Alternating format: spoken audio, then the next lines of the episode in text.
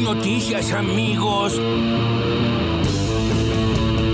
Nosotros queremos una tierra del fuego pujante, como queremos una Argentina pujante. Y queremos una Argentina que crezca y se desarrolle en todas sus latitudes de modo armónico. Por eso trabajamos tanto para que el norte se desarrolle y para que el sur se desarrolle. Entonces cuando yo escucho a los que dicen, bueno, pero están malgastando la plata en Tierra del Fuego, no, la plata no se malgasta ahí. La plata se malgasta cuando se piden créditos para favorecer la fuga de dólares. Ahí se malgasta la plata. Ay, creo que le habla a usted. El ex ministro de Defensa, Agustín Rossi. Cuando uno ve lo que sucede con Juntos por el Cambio y con ese proyecto de modificar la indemnización por despido, yo creo, Roberto, que es la punta del iceberg. La derecha vienen a cambiar las convenciones colectivas de trabajo, los convenios colectivos de trabajo. Y el gran sueño que han tenido o que tienen las corporaciones y los poderes hegemónicos en la Argentina es eliminar eso y ir a una discusión por empresa. Quiere la derecha y las corporaciones sacar del centro político del país a los trabajadores que lo ocuparon desde 1945. ¿Podría hablar con usted en privado en mi oficina?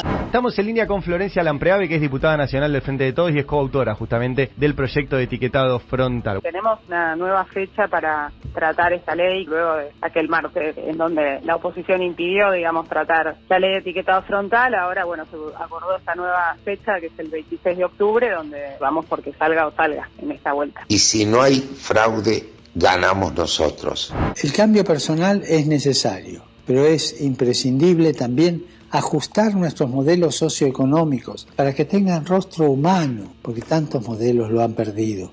Quiero pedirles en nombre de Dios a los grupos financieros y organismos internacionales de crédito que permitan a los países pobres garantizar las necesidades básicas de su gente y condonen esas deudas tantas veces contraídas contra los intereses de esos mismos pueblos. El FMI insiste en calendarios de pagos de deuda poco realistas. Argentina debe devaluar su moneda para pagar sus deudas.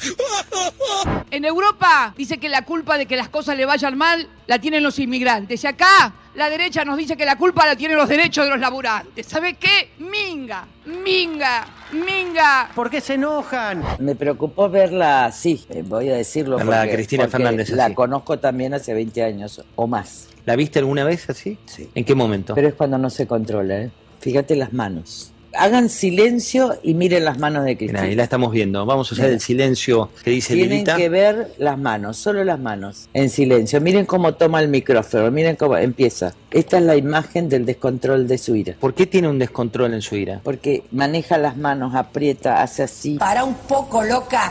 A ver, eh, vos estás en el medio de, de gente que se está manifestando, que está eh, fervorosa, vos lo dijiste, eh, pero que eventualmente puede propinarte desde un insulto hasta otra cosa. Y eso, bueno, también lo queremos describir como parte de la crónica. Nos parece eh, un dato un dato que cuenta lo que pasa también hoy en la Argentina. No, no, estoy muy tranquilo, Hugo. No, la verdad, sin ningún problema. A ver, venga, señora, por supuesto.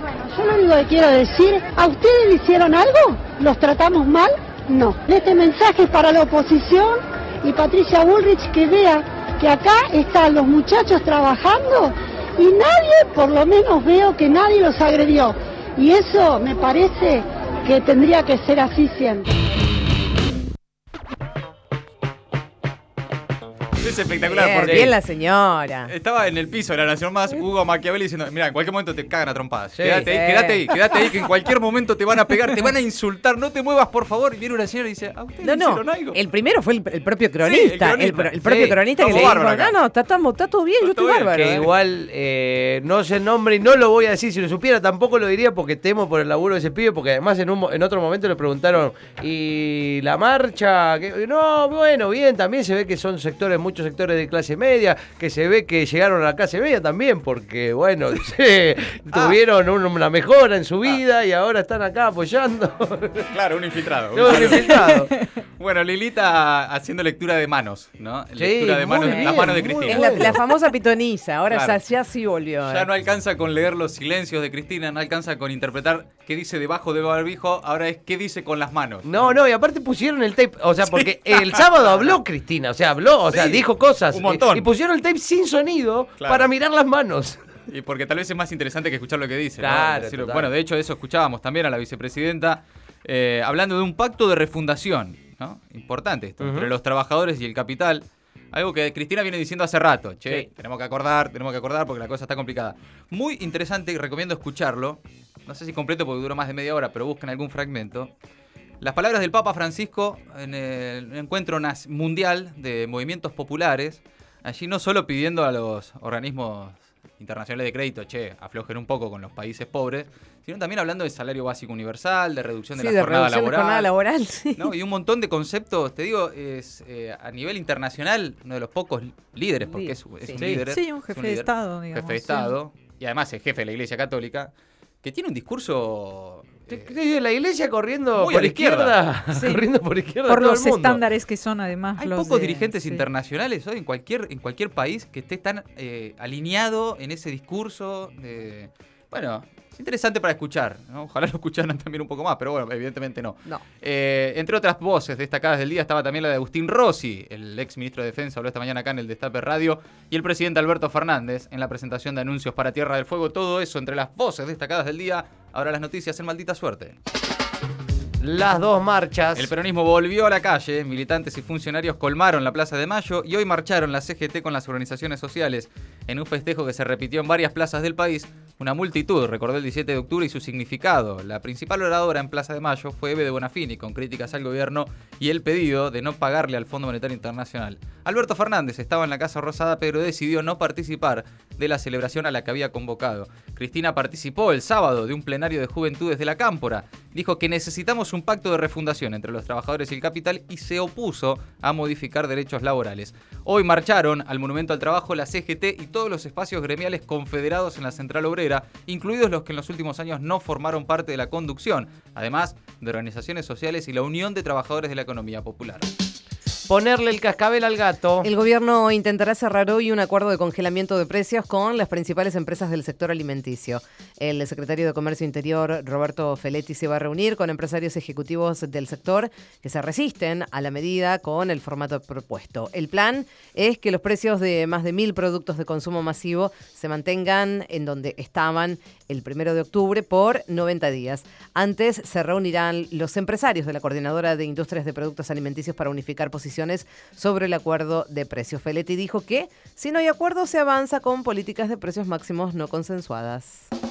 Ahora sí. Este martes habrá sesión en diputados. Los jefes de bloque de la UCR, el PRO y la coalición cívica firmaron el pedido de sesión especial solicitado por el Frente de Todos. Y esta vez sí, a diferencia de la fallida sesión anterior, habrá temario de consenso y se tratará la ley de etiquetado frontal, la modificación del régimen de trabajadores de ganadería ovina y el de protección para personas en situación de calle, entre otras. Un pacto para vivir. Massa confirmó que el gobierno va a convocar a sectores de la oposición y a los empresarios. El presidente de la Cámara de Diputados dijo que tiene el apoyo de Alberto Fernández, Cristina y Máximo Kirchner para concretar la convocatoria sin importar el resultado del 14 de noviembre. Buscan consensuar sobre 10 políticas de Estado básicas. En principio, Alfredo Cornejo, Patricia Bullrich y Mario Negri salieron a cerrarle la puerta a un posible consenso. La Corpo Offshore. Los dueños de, las principales, de los principales medios de la Argentina han abierto sociedades en paraísos fiscales y en Uruguay. El grupo Clarín y sus accionistas aparecen vinculados a compañías en Islas Vírgenes Británicas. Los hijos de Mañeto y Aranda también son beneficiarios finales de una compañía en la isla de Nevis, en el Mar Caribe. El cofundador de Perfil creó una sociedad anónima en Uruguay para administrar su holding y en ambos casos informaron que están declaradas ante la FIP. Alejandro Zaguier, accionista de la Nación, tuvo una cuenta a nombre de un offshore que ingresó al blanqueo en 2016. Toda la información fue publicada en el portal El Diario AR. Háganle caso a Pancho. El Papa reclamó un salario básico universal y la reducción de la jornada laboral. A través de un video mensaje transmitido en un encuentro mundial de organizaciones sociales, Francisco pidió que los países garanticen esas medidas en la salida de la pandemia. Dijo que la implementación de un ingreso básico o salario universal es necesario para que cada persona en este mundo pueda acceder a lo más elemental de eh, los bienes de la vida, ¿no? Eh, también pidió a los organismos internacionales de crédito la condonación de las deudas a los países pobres, tantas veces contraídas contra los intereses de esos mismos pueblos. Murió Colin Powell. Sí, murió Colin Powell a los 84 años por complicaciones derivadas del coronavirus. El ex secretario de Estado de Estados Unidos, que sirvió a presidentes demócratas y republicanos durante cuatro décadas, fue el primer negro en ocupar el cargo de jefe del Estado Mayor de las Fuerzas Armadas, el primero en representar a la diplomacia de Estados Unidos. Fue también quien defendió ante las Naciones Unidas las acusaciones falsas de que Irak disponía de armas de destrucción masiva. Maldita suerte. De 15 a 17. En el Destape Radio.